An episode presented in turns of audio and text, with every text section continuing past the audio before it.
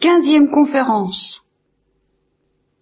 Alors, j'ai trouvé un petit livre qui, tout à fait par hasard, comme toujours dans ces cas-là, qui s'appelle Notre-Dame du Mont-Carmel, édité aux éditions du Carmel Tarascon, par le père Jean de Jésus Hostie, et qui me paraît répondre à un certain nombre de questions qu'on se pose autour de la doctrine de Vignon de Montfort, qu'on voudrait voir quelquefois rajeunie, tout au moins dans son style, et puis autour d'une synthèse qu'on souhaite un petit peu partout dans, dans l'église, je n'ose pas dire dans l'église mariale, mais enfin. Je suis obligé de constater que, pour ma part, je ne connais guère, d'une manière un peu sérieuse, que des communautés ou des personnes qui s'intéressent d'assez près à de la Sainte Vierge. Et euh, on souhaite une synthèse entre des doctrines aussi importantes et différentes à certains égards que celles de saint Thomas, de saint Jean de la Croix, de Grignon de Montfort, du Thérèse de l'Enfant Jésus. Et effectivement, crois que c'est important. Je crois qu'il faudrait, il faut, il faudrait chercher de ce côté-là. Pour ma part, j'ai peut-être une tendance un peu paresseuse, du fait que, d'une part, je suis peut-être pas du tout équipé comme il faudrait pour faire cette synthèse, et de l'autre, précisément parce que, pour ma part personnelle, je n'éprouve pas tellement le besoin de cette synthèse, tellement elle me paraît évidente, tellement l'unité entre saint Thomas, Thérèse de l'Enfant Jésus, Saint Jean de la Croix et la doctrine de Guillaume Montfort sur la Sainte Vierge me paraît absolument couler de source. Enfin, tout de même, il est bon de trouver quelqu'un qui parle de tous ces gens-là à la fois.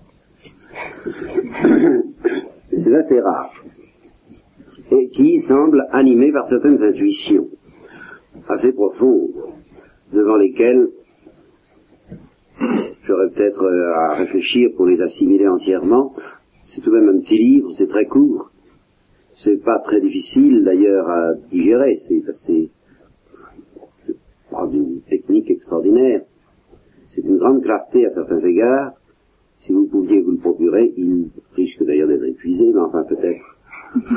bon, parce qu'il y a longtemps qu'il est sorti, et ce genre de livre ne se réédite pas,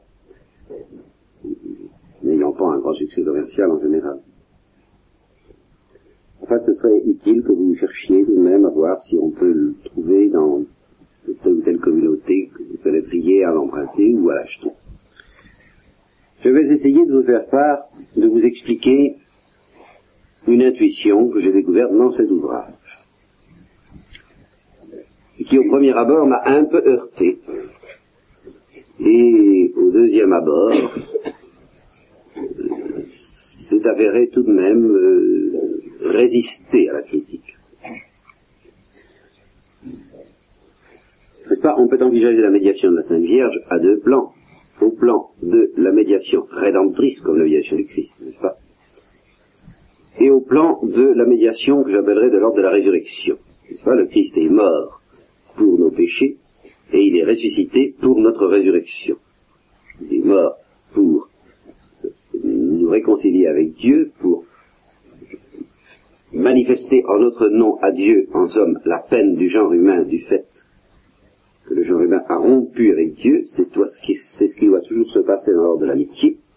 Lorsque l'amitié a été rompue, elle ne peut être réparée que par l'effort de celui qui a rompu pour prendre sur soi la peine faite à l'autre. Si euh, celui qui a offensé l'autre, celui qui a rompu l'amitié, n'a pas ce mouvement, ce désir de se mettre à la place de l'autre pour euh, subir avec lui et en commun la, la peine même qu'il lui a faite et l'offense qu'il lui a fait subir, qu'il a fait subir à leur amitié, s'il n'y a pas ce mouvement de la part de celui qui a rompu l'amitié, il ne peut pas y avoir de réconciliation, quelle que soit la bonne volonté de celui qui a été offensé. Vous voyez, celui fiancé, il peut dire, mais moi, on n'en veut pas du tout. Je, je parle tout, je bénis tout. Mais, c'est pas ça la question. C'est que la réconciliation ne peut venir que d'un, d'une réintroduction de l'amour, d'un retour de l'amour et de l'amitié entre eux, et il est inévitable que cet amour revenant dans le cœur de celui qui a rompu, provoque en lui ce désir de participer et de prendre sur lui-même la blessure faite à l'autre. S'il n'y a pas ce, désir, cet effort, c'est que l'amour n'est pas revenu, c'est très simple. C'est que l'amitié n'est pas revenue, donc on ne peut pas dire que l'amitié est rétablie. Si ce désir lui revient, alors à ce moment-là, comme dans la parabole de l'enfant prodigue, l'offensé peut fermer la bouche à celui qui euh, se déclare euh, indigne de renouer avec son père. Père, j'ai péché contre le ciel et contre toi, je ne suis pas digne d'être dans ta maison. Il peut lui fermer la bouche et ne pas lui permettre même de prendre sur lui la moindre souffrance. Ça, c'est son affaire, si je peux dire, tout à fait d'accord, n'est-ce pas? Mais il faut que le mouvement existe, le mouvement de réparation existe chez celui euh, qui revient et qui répare. Vous voyez, ce qui compte, c'est pas qu'il y ait réparation matériellement, mais qu'il y ait désir de réparation chez celui qui a offensé. S'il n'y a pas de désir de réparation, c'est qu'il n'y a pas d'amitié véritable. Vous voyez? Alors, le Christ, haut en notre nom, et parce que ce désir de réparation devait prendre des proportions infinies qu'il ne pouvait pas prendre dans un cœur simplement humain, et puis parce qu'il s'est trouvé que Dieu ne s'est pas contenté de nous offrir, a voulu nous offrir plus que le désir de réparer, il a voulu nous offrir le moyen de réparer vraiment, en mettant dans le cœur de son Fils en tant qu'homme ce désir de prendre sur lui comme le mal que l'homme avait fait à Dieu. Alors comme c'est Dieu lui-même qui, en tant qu'homme, a fait ce désir, un tel désir avait une dignité infinie, une portée infinie, une valeur infinie, et dans l'ordre de ces choses extrêmement sacrées qui sont les choses d'âme de l'amitié, et particulièrement l'amitié divine, alors un, désir aussi transcendant avait une valeur presque nécessaire. Donc dans ce domaine de la réparation de l'amitié, le Christ a souffert, il est mort pour manifester au nom du genre humain son désir de prendre sur lui autant que possible, car malgré tout, même ce que le Christ a souffert n'est pas, pas euh, proportionné, je ne dis pas à ce que Dieu a souffert, mais à ce que Dieu a vu, à la blessure faite à Dieu dans la mesure où Dieu peut recevoir une blessure du fait du péché. Le Christ a donc réparé. Et la Vierge, d'une manière mystérieuse sur laquelle les théologiens s'interrogent, a été associée à cette rédemption.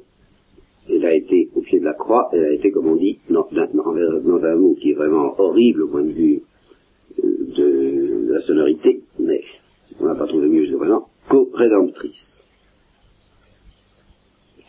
Elle était rédemptrice avec son fils. Elle a participé à la rédemption. Le Christ est donc médiateur à ce plan-là, mais il est médiateur aussi en tant que ressuscité. Et alors il est médiateur là dans l'autre sens, dans le sens qui consiste non pas à offrir au Père la souffrance du genre humain, mais à offrir aux hommes l'amitié divine retrouvée à être le canal par où cette vie divine et cet amour divin pénètrent dans nos cœurs. Et là encore, la Vierge est associée à cette médiation du Fils. Et c'est ça qui fait le fondement de notre dévotion au Christ et la Sainte Vierge. S'il n'y avait pas ce second aspect des choses, cette association du Christ à la distribution de la vie divine, à sa diffusion dans nos cœurs, eh bien, nous pourrions invoquer le Christ, comme le font peut-être un peu les protestants comme médiateurs. À cause de lui, mon Dieu, pardonnez-nous. À cause de lui, redonnez-nous notre, votre amitié. À cause de lui, redonnez-nous votre grâce. Et puis c'est tout.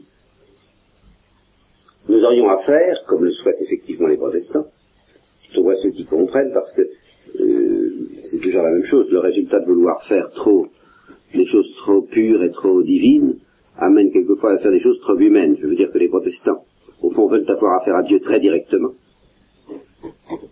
plus que l'humanité du Christ, puisque l'humanité du Christ s'est incarnée autrefois, mais quand ça, elle n'est plus incarnée maintenant.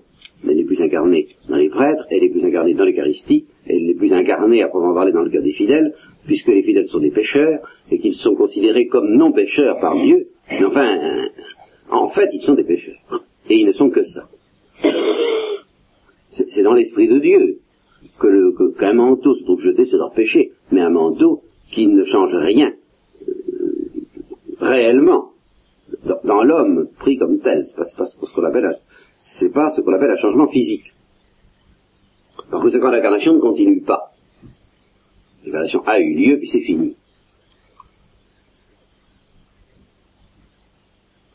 En conséquence, les protestants auront tendance à s'adresser à Dieu directement et à n'utiliser le médiateur qu'au passé. Il a souffert pour nous.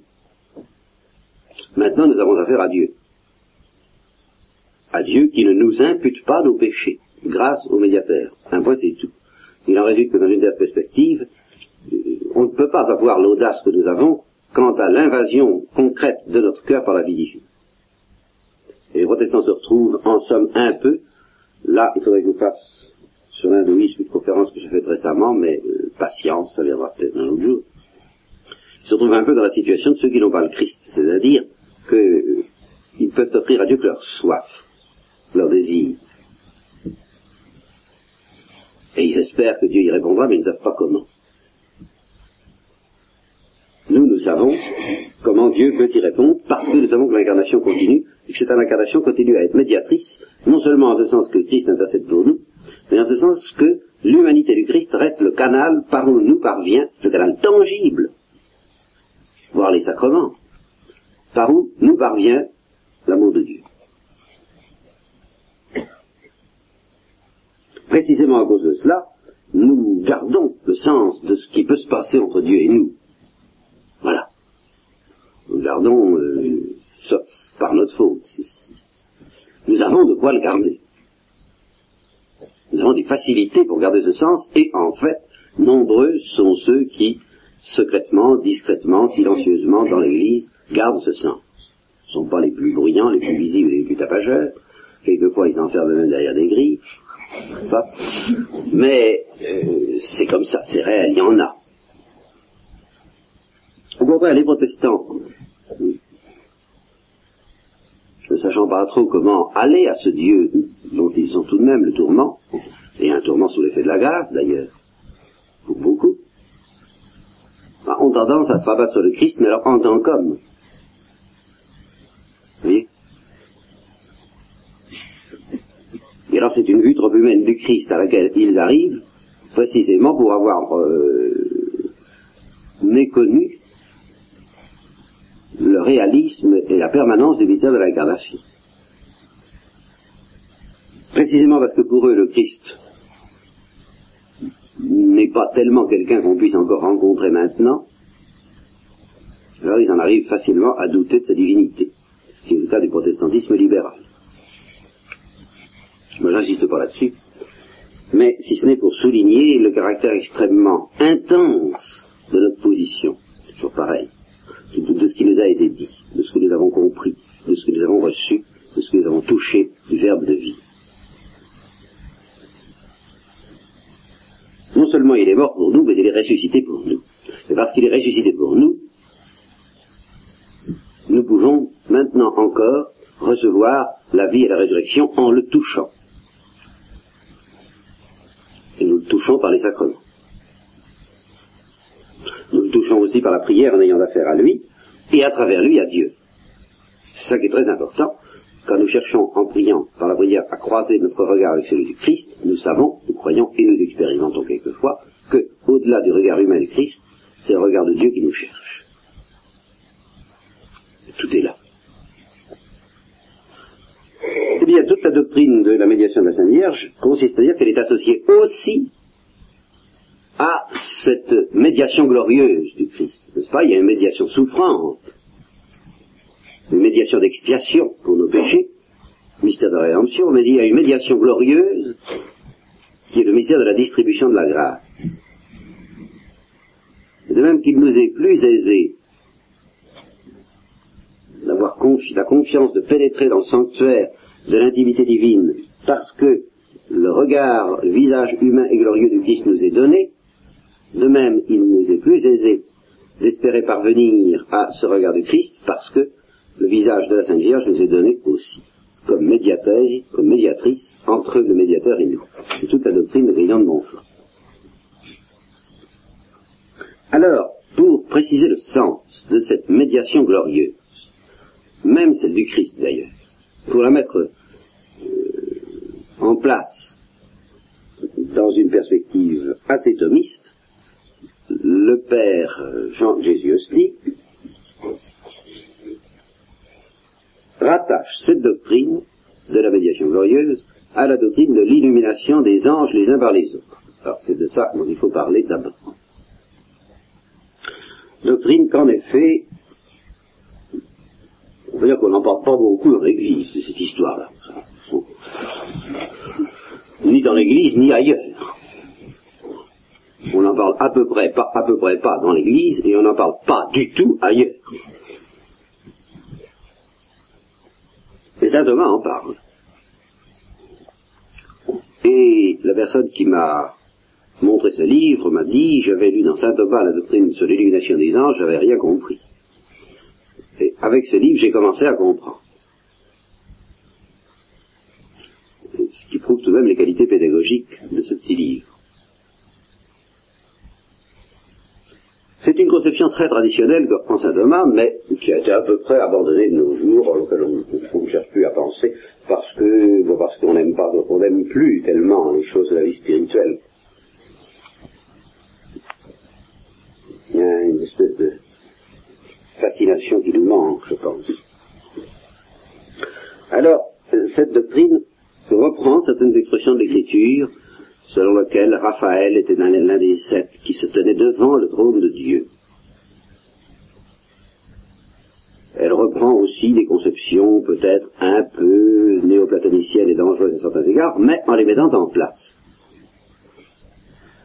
Avec cette notion une sorte de proximité plus ou moins étroite des anges auprès de Dieu, au plan naturel et au plan surnaturel. Au plan naturel, ça va tout seul dans une certaine mesure. Les anges sont plus ou moins proches de Dieu, qu'est-ce que ça veut dire?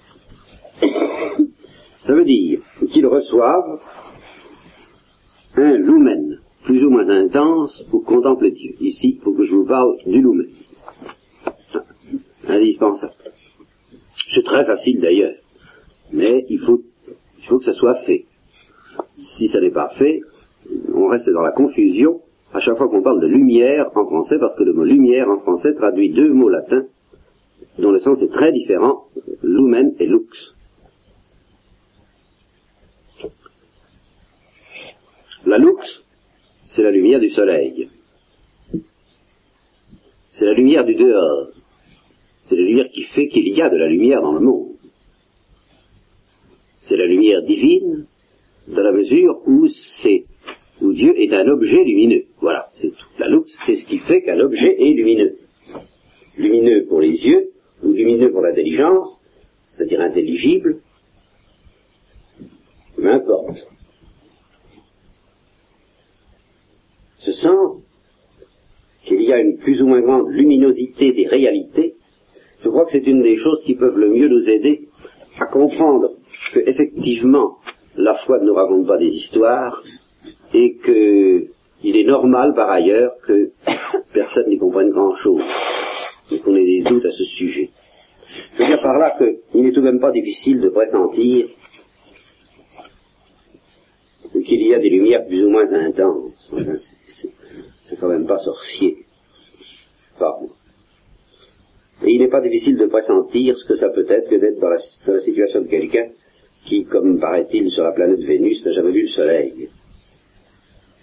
Parce qu'il y a des nuages tout le temps. Nous, nous avons le privilège de savoir ce que c'est qu'un temps couvert, comme aujourd'hui, comme pourrait tout l'hiver dans ces régions, mais encore bien plus euh, dans, dans, l'Est, soyez tranquilles. Ou alors qu'un temps à peu près lumineux, comme euh, dans le Midi ou en Afrique du Nord, où je vais de temps en temps. On, on voit très bien la différence. Et alors, on comprend aussi du même coup que si quelqu'un n'avait jamais vu le soleil, il n'y croirait pas. Hein, c'est pas compliqué. Et que ceux qui lui parleraient, il y aurait de soleil, seraient vite assimilés à des rêveurs. Et alors, supposez des gens qui vivent tout le temps sous les nuages, des nuages très opaques, il se trouverait en effet parmi eux des rêveurs, qui rêveraient toujours d'un monde plus beau.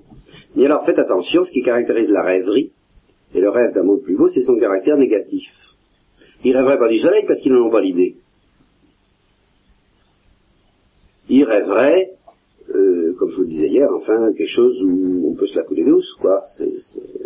Ils rêveraient du sommeil au lieu de rêver du soleil, finalement. Un monde dans lequel il n'y aurait pas à combattre et à faire d'ascension pour parvenir jusqu'à la lumière. Et c'est ça qu'ils appelleraient la lumière. Et quand quelqu'un viendrait pour être un vrai prêcheur de la lumière, il se dit immédiatement assimilé à ses rêves. Bon, je ne comprends pas la différence. La vraie vie, ce serait de lutter dans les nuages. Et quiconque nous prétendrait qu'il y a une autre lutte et une autre vie qui se fait à la lumière du ciel bleu et du soleil, serait assimilé à des gens qui euh, préfèrent des tranquillisants à la réalité. Bien, le soleil, nous en avons l'expérience, n'est pas un tranquillisant. Il n'y a qu'à essayer de le regarder en face pour comprendre tout de suite. Si peu que ce soit. Le soleil est un éblouissement. Alors cette expérience de l'éblouissement,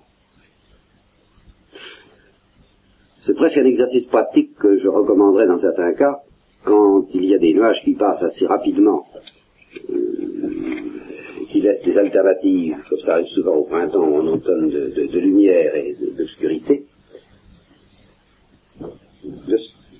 Vous voyez souvent passer une pièce de l'état sombre à l'état illuminé. Essayez de vous représenter que le passage que, vous touchez du, de l'œil, pas du doigt, mais cette espèce d'éblouissement brutal qui se produit lorsque le nuage s'écarte, est quelque chose d'absolument impensable, serait quelque chose d'absolument impensable, incroyable, si, si vous ne le constatiez pas. C'est quelque chose d'inouï, de miraculeux, cette arrivée de la lumière. Et alors cette arrivée de la lumière qui, elle, et le contraire d'une euh, espèce d'indifférence. Les, les, angles deviennent plus accusés, tout devient mis en relief d'une manière beaucoup plus aiguë. La saleté devient plus sale. Et ce qui est pur devient également plus beau. Les deux. Vous voyez? Alors, vous voyez, alors on pressent, la, stupidité sans fond, enfin de ceux qui s'imaginent que quand on arrive à un degré de transcendance et de profondeur, la différence entre la saleté et la pureté s'atténue, ou disparaît, que vu du de Sirius, tout ça, petite chose humaine. Non. C'est le contraire. Tout ça s'accentue terriblement. Ce que disait Catherine Emmerich, que dans la lumière de Dieu, le mal prend une pureté et bien plus effrayante, et le bien une pureté bien plus belle aussi forcément, la grisaille s'en va.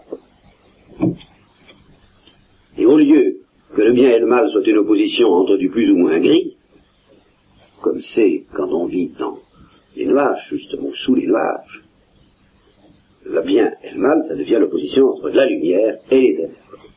Les ténèbres où on ne distingue plus rien, nuit et brouillard, selon le titre d'un film sur les terribles réalités des camps de concentration pendant la guerre de France 9 nuit et brouillard. Justement, l'état dans lequel on ne distingue plus entre les différentes réalités. Bien dans l'ordre spirituel, je crois que ça peut nous aider à pressentir qu'il existe une grande lumière. Et que tout ce que nous sentons, pressentons, ne prend son sens, n'a d'explication que par là. Et que les obscurités même sur lesquels nous butons, les difficultés, les, mystères plus ou moins irritants euh, auxquels nous nous heurtons, s'explique par le fait que précisément cette lumière ne nous arrive qu'à travers des nuages très épais et que dans l'état où nous sommes, nous ne pouvons pas très bien, nous ne distinguons pas très bien les choses. Donc nous ne les comprenons pas très bien. Le fait même que nous ne les comprenons pas très bien nous entraîne à douter assez facilement de l'existence de la lumière. Nous sommes dans la situation de gens qui attendent l'aurore. C'est exactement l'avant, hein Une conférence spirituelle très liturgique. La lumière approche. Et elle, elle approche avec cette espèce de discrétion qui fait que les uns disent mais il n'y a pas de doute, il se passe quelque chose. Il y a de la, lumière monte, et les autres disent, vous voyez, vous voyez ça. Oh, est-ce que tout ça ne va pas retomber dans une sorte de ténèbres euh, Est-ce que ce n'est pas un, conte de fait, une extrapolation aussi, comme on dit, que d'imaginer que cette faible lueur qu'on entrevoit parfois entre les arbres va augmenter eh bien oui, elle va augmenter jusqu'à l'explosion. Il y a une explosion insoutenable. Voilà ce que la nature déjà nous apprend. On va regarder un lever de soleil. Et on se dit, tant que le soleil ne s'est pas montré, on dit, mais qu'est-ce qui va pouvoir se passer? On, ne peut pas prévoir. Supposons quelqu'un qui n'a jamais vu le soleil et qui voit le soleil arriver, il se dit que la lumière, la lumière va augmenter, mais il ne peut pas prévoir ça lui paraît impossible et inimaginable que quelque chose de plus se produise jusqu'au moment où il y a le soleil dans la figure. Et alors là, il, comprend que là, il n'y a, vraiment pas plus.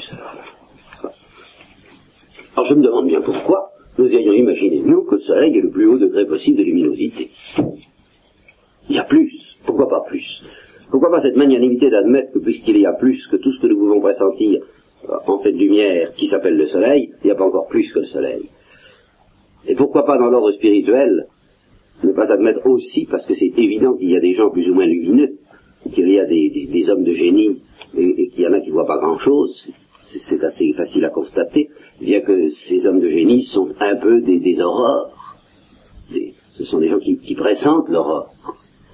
C'est très très peu de choses. Et il y a, c'est très facile à pressentir, un soleil de justice et un soleil d'amour aussi. Voilà.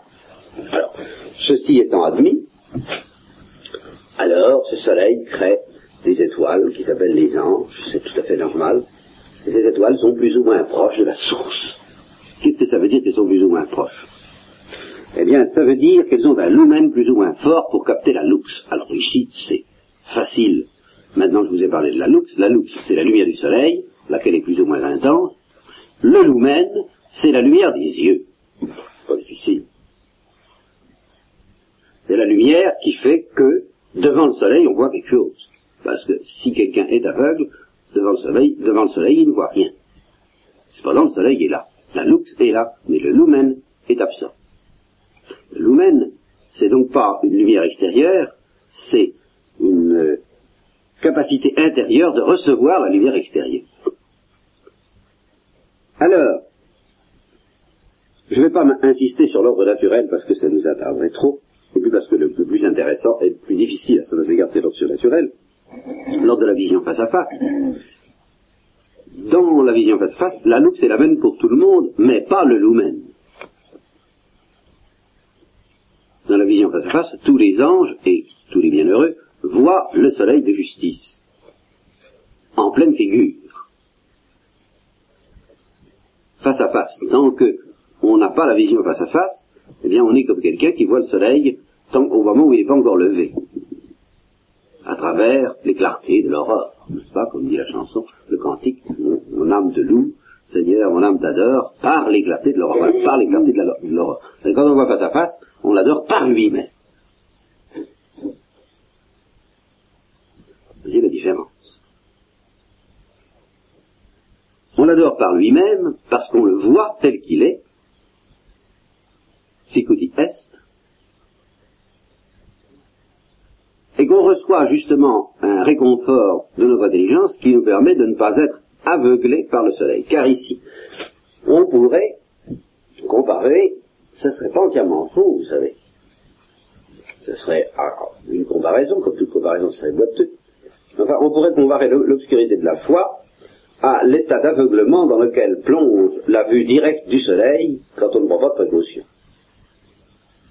Vous savez que les, astronomes qui regardent trop le soleil, s'ils ne font pas très attention, deviennent aveugles. Et certains sont devenus aveugles, à force de regarder le soleil. Nous, justement, nous sommes par la foi affrontés directement à Dieu. Alors on peut, euh, on peut prendre deux comparaisons complémentaires, parce que la foi étant une réalité spirituelle ne se laisse pas réduire à des comparaisons celle de quelqu'un qui serait tellement ébloui par la lumière qu'il n'y verrait plus rien, et qui serait plongé ainsi dans une obscurité plus grande que celle de ceux qui ne voient pas le soleil. Vous voyez? On peut dire aussi que la foi est une sorte de tamis, d'ombre, que Dieu place entre nos yeux et le soleil, un filtre, pour que précisément nous ne devenions pas aveugles.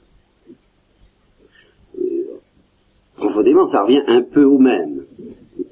Disons que la foi chez les débutants, c'est une vue directe du soleil à travers l'ombre des vérités de la foi. ilius quem desera À l'ombre de celui que je désirais, je me suis assise. N'est-ce pas À son ombre, parce que sa lumière, c'est autre chose. Petit à petit, parce que je m'étais assise à l'ombre de celui que je désirais, le soleil m'a décoloré. C'est-à-dire que petit à petit, le filtre se retire. Et ainsi que petit à petit, on devient aveugle quand même euh, de cet aveuglement que normalement provoquerait le soleil. Sauf que la nuit de la foi, c'est au début euh, une nuit de protection, et à la fin, c'est une nuit de face à face. Pour les saints, c'est ça. Une sorte de nuit de face à face. Un face à face qui nous plonge, qui nous fait mal, comme ferait terriblement mal aux yeux la montée dans la lumière, de ceux qui seraient habitués aux ténèbres, qui auraient vécu pendant des années euh, dans un souterrain. Vous savez que comme il faut prendre d'extraordinaires précautions pour ramener de tels gens à la lumière, comme il faut prendre de grandes précautions pour redonner la nourriture à quelqu'un qui a jeûné de force pendant des, jours, comme les, les rescapés de la mine de peine en Allemagne. Il faut y aller doucement. Dieu y va très doucement, mais enfin, c'est toujours pour nous amener à une sorte de face-à-face, même dès ici-bas, mais dans des conditions où, justement, euh, ici-bas, c'est cette phase du premier choc, où on est ébloui par la lumière et où on ne voit rien. Puis après, à supposer que l'organisme ait de quoi s'adapter à cette lumière, évidemment, et nous l'avons radicalement par l'état de grâce, le moyen de nous adapter à cette lumière, et d'une manière proche par la lumière de gloire, le lumen glorieux, attention, un lumen, c'est pas une lux, la lumière de gloire. C'est très attention. Alors, nos yeux s'habituent et nous pouvons nous y reconnaître et découvrir ce que nous voyons en ça. ce choc est tellement terrible, même équipé de tout ce qu'il faut pour s'adapter, que Dieu l'étale sur toute une vie, qu'on appelle en général dans ces cas-là la vie d'un saint. Lorsque quelqu'un veut bien se laisser, veut bien s'occuper de ça, veut bien que ce soit ça l'intérêt de la vie, l'occupation de sa vie, de s'accoutumer, de s'acclimater à la vision face à face. Alors quand l'acclimatation est terminée, alors on ne souffre plus, et on ne souffre plus non plus d'obscurité. On n'a pas l'impression de ne rien voir, on, s'aperçoit qu'on voit. On, distingue, on distingue, on discerne. On profite, on jouit de la lumière. Tandis que, tant que ce n'est pas fini, l'acclimatation, que ce soit sur la terre ou au purgatoire, on pâtit la lumière. Alors pâtir la lumière, c'est être aveugle. Ça. Et d'une manière d'autant plus profonde que la lumière est plus forte, la louche. Voilà. Alors, entre anges qui, eux, sont acclimatés, mais malgré tout, le lumen n'est pas aussi fort chez les uns que chez les autres. à, à première vue, c'est un inoffensif ce que je dis là, mais ça entraîne des conséquences très curieuses. Très curieuses parce que, en fin de compte, il est très difficile de comprendre, précisément parce que nous sommes dans les nuages, précisément parce que nous sommes dans, la grisaille, ne comprenons pas très bien, dès que nous essayons de, creuser un peu ce que ça veut dire, euh, que des lumens différents pour une même lux, quand on voit Dieu face à face. Quand on voit Dieu face à face, on a la tentation ou bien de penser que tout le monde le voit pareil, donc le même lumen, ou bien de penser que tout le monde ne voit pas la même chose, donc pas la même lux. Ouais, c'est très difficile de, de, naviguer entre Carib et Silla à ce sujet, précisément parce que nous ne voyons pas clair. Si nous voyions clair, nous comprendrions très bien que la même lux, exactement la même, peut être vue avec des lumens différents, et que chacun voit le même objet tout entier, même objet infiniment simple, mais plus ou moins intensément.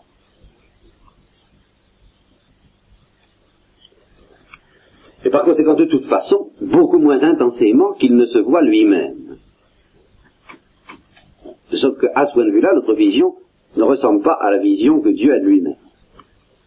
Mais comme nous voyons Dieu face à face, avec la même luxe avec laquelle il se voit, notre vision est tout de même celle que Dieu a de lui-même. Vous voyez comme tout ça n'est pas facile à saisir pour nous.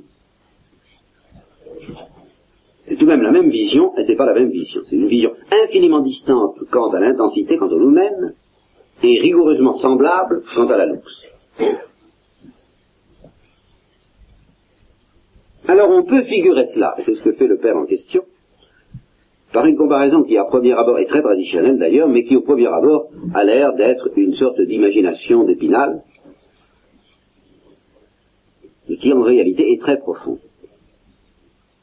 À partir du moment où vous admettez que le lumen est moins intense chez un ange que chez l'autre,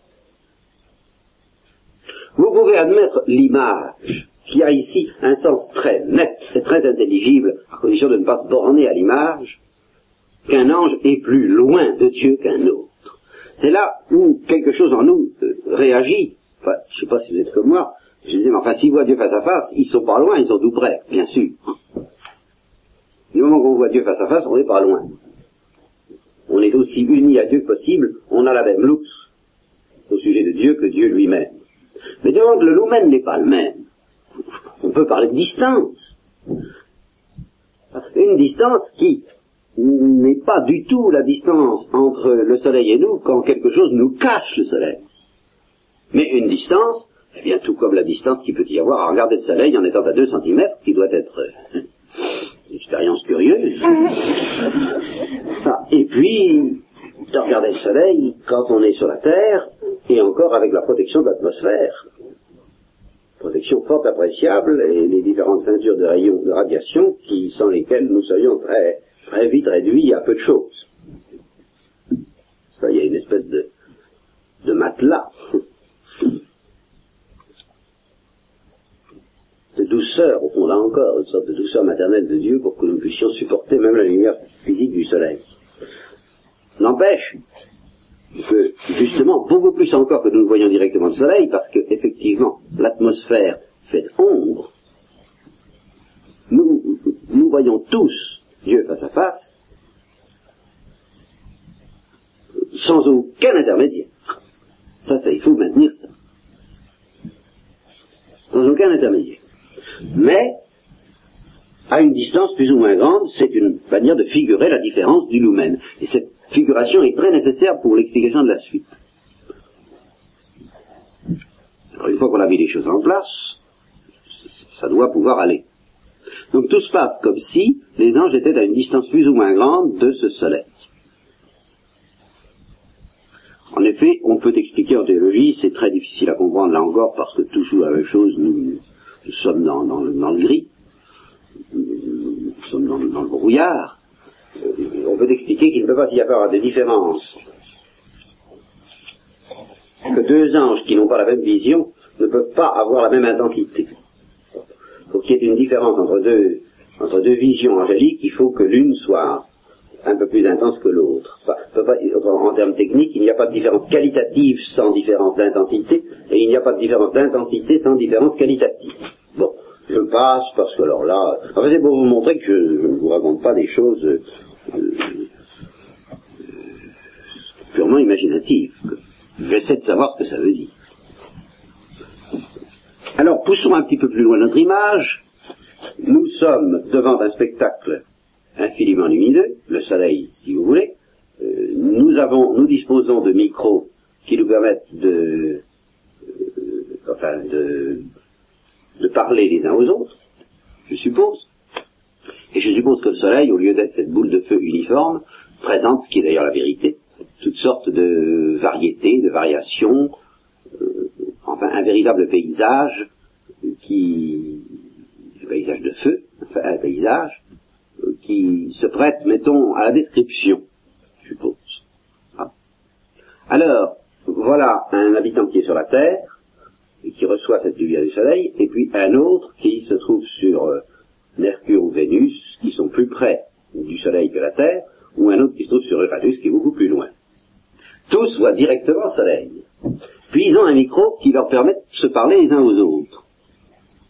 Alors, celui qui est le plus loin, qui est sur Uranus, demande à celui qui est sur la Terre, que vois-tu? C'est très drôle, mais vous feriez mieux d'essayer de comprendre.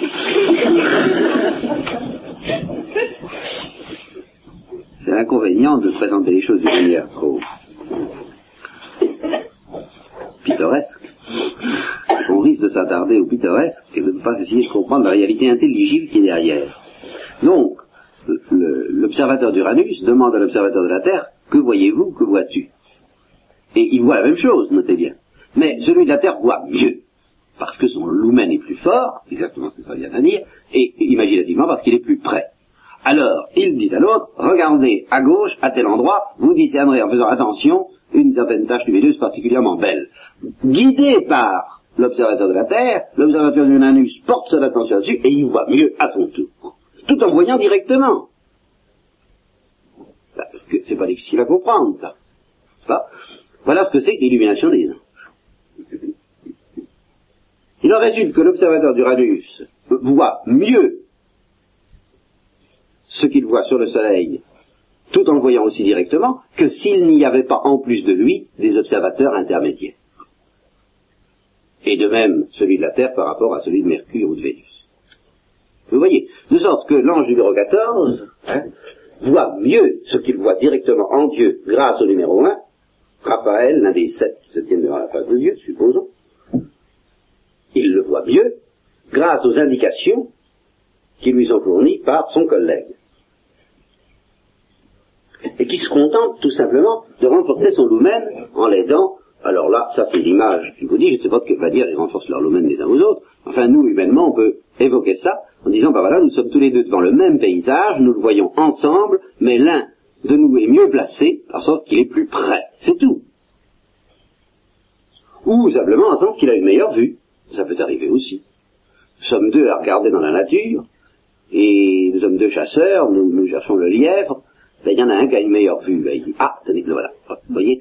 Et bien à ce moment-là, grâce à, à, mon collègue, je peux voir aussi le lièvre que je n'aurais pas vu tout seul. La vue de l'un renforce la vue de l'autre. C'est ainsi. Le lumen de l'un renforce le lumen de l'autre. Tel est le mystère de l'illumination angélique. De sorte qu'il n'est pas faux de dire que tous les anges voient Dieu dans le lumen de l'ange numéro un. Pas faux. Et cependant, ils le voient directement. Mais ils ont intérêt à passer par un lumen plus intense que le leur, pour être confortés, réconfortés, intensifiés dans leur propre lumen. De sorte que toute créature, en ce qui concerne la vision face à face, trouve un certain intérêt à la médiation. Voilà un mystère étrange. Loin de voir Dieu beaucoup mieux parce qu'il n'y a personne d'autre pour le voir, chaque créature le voit mieux du fait qu'une autre créature qu'elle le voit mieux aussi. Son lumen se trouve intensifié par la présence d'un lumen supérieur au sien. Donc par une médiation. Mais une médiation qui n'enlève rien au caractère direct de la vision. Et alors, si nous partons comme ça, nous allons dire, voilà, Dieu qui peut donner un lumen toujours plus intense, le lumen étant une réalité limitée dans la créature, doit toujours trouver plus intense. Alors comment est-ce qu'on va s'arrêter? Ben, En principe, il n'y a pas de raison de s'arrêter. Dieu donne, donne, donne, donne des, des, toujours plus intenses, mais il peut toujours donner une créature qui a un lumen encore plus intense pour renforcer celui de la première. Et c'est ainsi que, au-delà des anges, enfin, le, le premier des anges, Lucifer, était celui dont le lumen était le plus intense, du noyau, dans, toute une tradition chrétienne qui est profonde et qui semble vraisemblable. Il lui fut demandé d'accepter, entre autres choses, qu'une créature, purement créature, une pure et simple créature, pas seulement le misère de l'incarnation, mais qu'une créature plus, plus faible que lui à tous les égards, puisque non seulement un homme, mais une femme, n'est-ce pas? Mais plus faible que lui à tous les égards, et qu'il soit plus créature, est un lumen infiniment supérieur au sien. Enfin, considérablement supérieur au sien, sans, comparaison possible, et soit dépassé à son tour par une créature qui ne serait pas une pure créature, à savoir le, le regard créé du Verbe incarné. Alors ça ne lui a pas plu. Une autre histoire sur laquelle je ne reviens pas, je ai souvent parlé.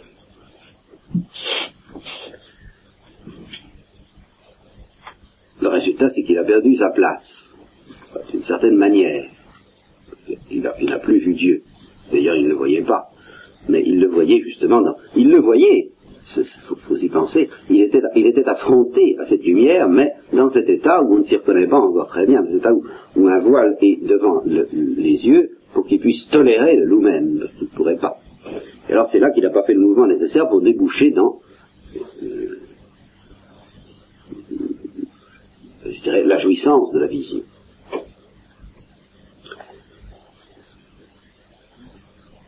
Donc, la Vierge Marie première des créatures a remplacé Lucifer et de beaucoup. Et elle est devenue son lumen, est devenue le lumen dans lequel et à travers lequel toute créature, y compris les anges, ont intérêt à regarder Dieu. Parce que c'est la sphère la plus proche du centre. Mais alors la créature, la Vierge Marie elle-même, alors elle n'a pas de Vierge Marie, elle. C'est pourquoi Thérèse de l'Enfant Jésus disait, eh bien, je vous plains. Parce que vous, vous, n'avez pas la Sainte Vierge, n'est-ce pas? Non. Mais elle a quand même une vision médiatrice, qui est celle de son Fils. C'est ici que nous nous trouvons devant un mystère que je n'aurais pas pu vous expliquer sans toutes les précautions que j'ai prises. Savoir que il fut tout de même un temps où la Sainte Vierge n'avait pas de médiateur. Toute la période qui s'est écoulée entre l'Immaculée Conception et l'Annonciation. Parce que le médiateur a pu jouer son rôle de médiateur au point de vue de la rédemption avant d'exister.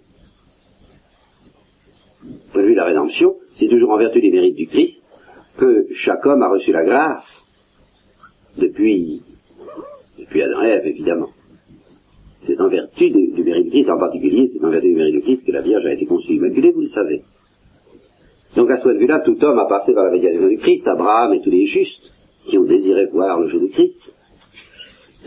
Mais, en ce qui concerne l'accoutumance à Dieu, l'accoutumance à la lumière divine dans l'obscurité de la foi, tant que le Christ n'a pas existé, nous n'avions pas ce médiateur-là. Nous n'avions comme médiateur en somme que les anges, justement. Nous l'extrême importance des anges dans toutes les religions. Hein. On les confondait d'ailleurs avec les dieux, on près toujours à cause des nuages. Hein. Mais peu importe. L'importance des anges dans toutes les religions comme médiateur entre nous et un je ne sais quoi que toutes les religions pressentent également et que la religion juive nomme clairement, savoir Yahvé. Point de vue de la vision de Dieu, même dans l'obscurité de la foi, nous n'avions pas de médiateur. Et la Vierge elle-même, alors moins que personne, elle n'avait vraiment pas de médiateur du tout, parce qu'elle n'avait même pas les anges, elle, étant donné qu'elle était bien, bien, bien en avance. Et ceci depuis son immaculée conception. Dans l'obscurité de la foi, certes, dans le voile qui lui permet de supporter et de s'habituer petit à petit à cette lumière insoutenable, mais dans un, une sorte de face à face, le face à face dans la nuit, comme on dit, n'est-ce pas Dans un affrontement direct des deux regards, le regard de Dieu et le sien, qui n'avait pas de médiateur. De sorte que, si j'avais pas pris les précautions que je vous ai que j'ai prises, pour vous en parler, seriez tenté de dire que la Vierge était dans un état plus noble avant l'annonciation qu'après, parce qu'avant l'annonciation, elle voyait Dieu sans médiateur, en prise absolument directe. Pas? Le médiateur jouait son rôle pour lui permettre de recevoir toutes les grâces qu'elle recevait, mais non pas comme cristal dans lequel, n'est-ce pas, recevoir le lumen. Maintenant que vous avez compris que le cristal en question est un secours qui ne nuit nullement au caractère immédiat de notre dialogue avec Dieu et de notre regard sur Dieu, et qui réconforte notre lumen, vous comprenez que la Sainte Vierge a fait des pas de géant, qu'elle a progressé encore bien plus à partir de l'Annonciation qu'avant. Et que elle, elle est justement la créature qui n'a aucune difficulté à passer par la médiation du Christ. Au fond, la grande définition de la sainteté. Créature qui, dans l'obscurité de la foi, que le Christ n'a pas connu lui, est absolument à l'aise, n'a pas besoin d'autre médiateur que Jésus-Christ. Seulement, ce sont des sphères qui sont infiniment plus près de Dieu que les nôtres. Notre lumen est infiniment inférieur au leur, de telle sorte que le Père euh, Jean Jésus Hostie peut arriver jusqu'à dire, et alors ça c'est la formule qui m'a fait le plus je l'avoue, mais je, je, me suis essayé à une interprétation pieuse qui me paraît convenable, que à nos yeux obscurs, l'intensité la, vision de la Vierge, la vision du Christ et la vision que Dieu a de lui-même se distinguent mal. C'est un peu la même chose. Vous comprenez, la Vierge a une vision tellement intense de Dieu par rapport à la nôtre que, d'après lui, nous distinguons assez mal entre la vision de la Sainte Vierge et la vision que Dieu a de lui-même. Ça m'a fait tiquer parce que euh, ça, laisse, ça, laisserait presque entendre qu'on distingue mal la Sainte Vierge de Dieu. Alors, il faut mettre les choses en place. Au point de vue de l'objet, nous voyons en toute clarté dans la carte divine la distinction infinie qui sépare la Vierge de Dieu, l'humanité du Christ de sa divinité, par conséquent qui distingue ces trois visions, la vision créée de la Vierge, la vision créée du Christ et la vision incréée du Verbe. Alors de ce point de vue-là, nous voyons ça avec une clarté et une distinction bien plus forte que nous nous voyons en ce moment dans l'obscurité de la foi. Mais du point de vue du lumen, il est évident que nous ne pouvons pas nous représenter l'intensité du domaine divin, parce que si nous pouvions nous la représenter, c'est que nous l'aurions. Le lumen divin reste quelque chose qui nous échappe, et c'est dans cela que Dieu est incompréhensible. La lux nous est donnée, mais pas le lumen. Donc le lumen, nous sommes écrasés, dépassés par ce, ce. C'est ce qu'exprime d'ailleurs l'image de l'océan dans lequel nous sommes noyés. Nous, nageons dans la vision que Dieu a de lui-même. Nous nageons dans ce lumen. Mais ce lumen, ben, nous sommes perdus dedans comme un poisson dans l'eau. Alors là, vraiment, nous ne pouvons pas l'explorer, lui, le lumen. Eh bien, de même, nous ne pouvons guère mieux explorer le lumen de la Sainte Vierge et du Christ. C'est pratiquement pour nous aussi, aussi vaste.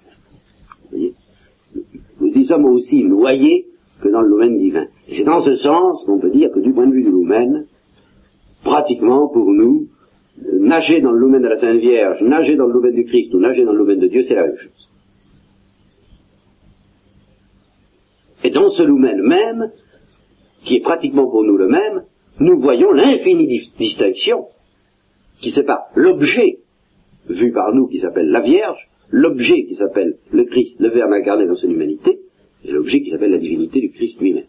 Vous voyez? Alors tout ça, pour en arriver à la conclusion pratique, que sur la Terre, en attendant, et en vertu de principes qui ne sont pas du tout des principes de psychologie humaine, mais des principes liés au statut éternel du ciel et de la vision face à face, nous avons intérêt à croire dans la foi de la Sainte Vierge, espérer dans son espérance, aimer dans son amour, être humble dans son humilité, être simple dans sa simplicité, être pauvre dans sa pauvreté, et tout à la fin. Autrement dit, à ne pas chercher à accéder à Dieu, en somme, je serais tenté de dire directement, ou plus exactement, à accéder à Dieu directement en nous plongeant dans la manière même dont elle accède à Dieu directement en se plongeant dans son Fils. Parce que ce mouvement, elle, elle sait le faire, et elle a su le faire dans l'obscurité de la foi, mieux que nous ne serons jamais, alors nous nous plongeons dans sa vue des choses et dans son désir des choses et son amour des choses, et là nous sommes dans la rectitude. Si nous ne faisons pas ça, nous sommes obligés d'aller moins vite. Parce que si nous ne faisons pas ça, en réalité, nous sommes obligés de faire ça quand même, mais à tâtons au lieu de le faire clairement. Toute la différence entre ceux qui passent par la Sainte Vierge et ceux qui n'y passent pas, c'est la différence entre deux personnes qui, auxquelles le Saint-Esprit essaie inévitablement de faire faire le même mouvement, mais les uns ont compris et les autres n'ont pas compris. Alors c'est tout. Alors, vous voyez ce qui se passe quand on essaie de faire faire un mouvement à quelqu'un, euh, puis à un moment donné, il voit le mouvement, ah, alors ça y est, ça marche. Eh bien, quand on a vu ça, on va plus vite, c'est normal. Voilà, eh bien, nous reparlons de ça une autre fois.